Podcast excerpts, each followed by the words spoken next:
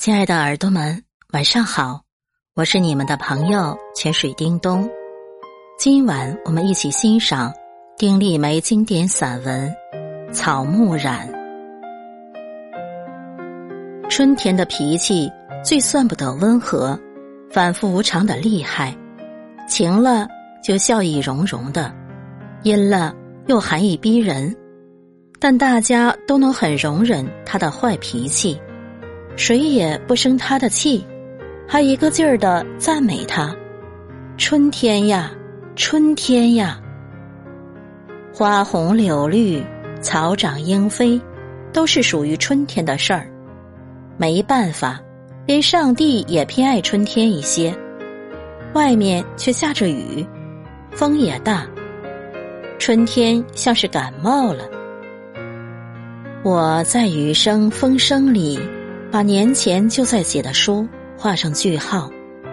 这本书写了足足有半年了。写之前，我也不知道它会呈现出什么样子来。现在它摆在我跟前，我看着它，微笑着，想：原来它长这个样子啊，很美。不知他将跟谁回家，不知他会。摆上谁的案头？我祝福那些有缘人。心突然就空了，静静看了会儿雨，听了会儿风，然后我在一只泡沫盒子里摘下了几颗曼珠沙华，又摘下了几颗葱兰。我种下了好几个春天。君子兰开了，昨天看时。他还抿着个樱桃唇，羞答答的，欲语还休的。今日去看，他已然打开小身体，嘴巴张开，舞伴合抱，像只造型独特的小喇叭，朝着天轻轻吹着。里面粉粉的、长长的花蕊，跟柔软的小虫子似的，昂着头就要爬出来了。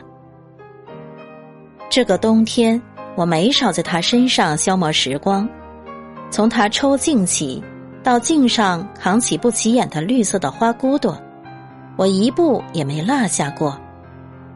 我眼见着那一茎之上，十粒花骨朵一粒一粒冒出来，一日一日长大，一日一日饱满，又一日一日的上了色。先是浅粉。后是浅黄，后是深黄，再然后变成橘黄，最后成了橘红。一朵先开，接着一朵，再接着一朵，按长幼顺序，不疾不徐的。我打量着他，有说不出的欢喜。他举着橘红的花朵，像举着小火炬，那是他生命中的小火炬。他创造了属于他的小奇迹。我们每个人也有自己的小火炬吧，只要肯一步一步努力，梦想终会开花的。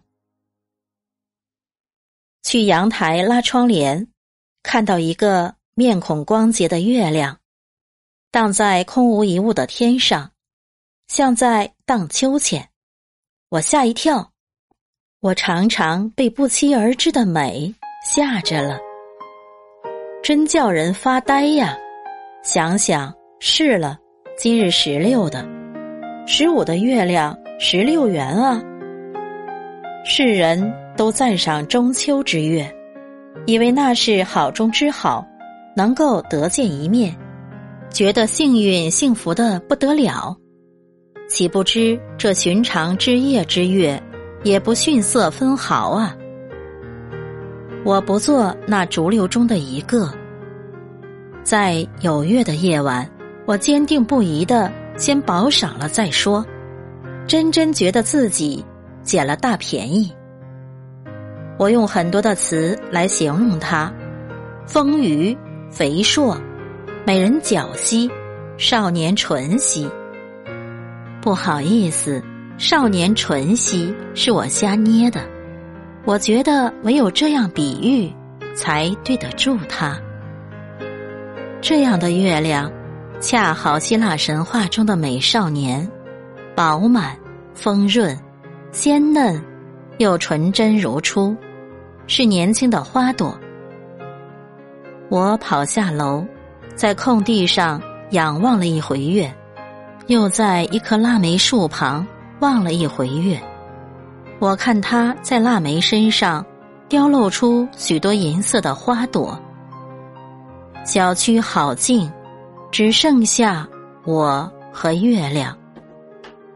我邀请他去我家做客，上楼后我没把窗户关严实，也没把窗帘拉严实，没准儿他夜里会偷偷溜进我的屋子里的。